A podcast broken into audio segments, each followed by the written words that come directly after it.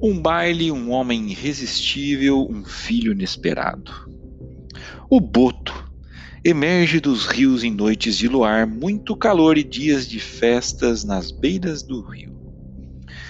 Nesses dias há uma maior quantidade de moças desavisadas, mais suscetíveis a ser suas vítimas, agora transformado em galante rapaz que nunca tira seu chapéu usado para esconder o seu orifício de respiração quando está na sua forma animal. As moças, deslumbradas com a sua beleza, bailando e prosas, se dispõem a acompanhá-la a um lugar mais ermo, onde as engravida. Algumas são levadas ao fundo das águas, onde conhecem o seu palácio submerso.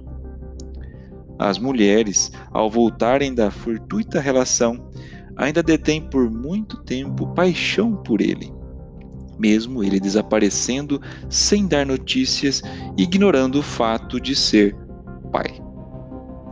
Os filhos que têm a sua paternidade desconhecida, geralmente os primogênitos, em muitos lugares ainda são chamados de filhos do boto.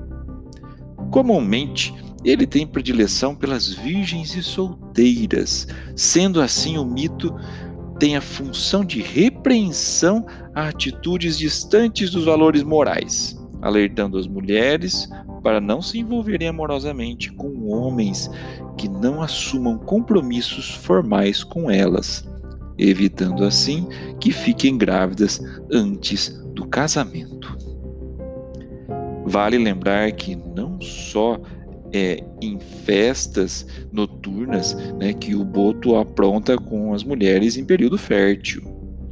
Contam que algumas índias foram surpreendidas enquanto se banhavam nas águas onde ele morava, ganhando um rebento no ventre.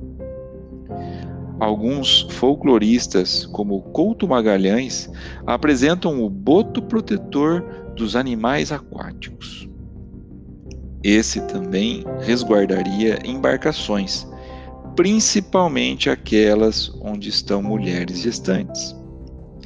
Nessa linha de benfeitor da fauna marítima, José Carvalho, outro folclorista, relata que ouviu o depoimento de um pescador que teria sido sequestrado por um grupo de botos disfarçados de soldados após ele ter arpoado um boto foi levado a um lugar desconhecido e obrigado a tratar do animal que ferira.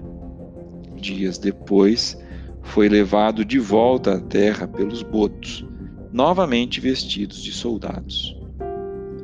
Pode ser que seja somente uma história de pescador, pode ser que não.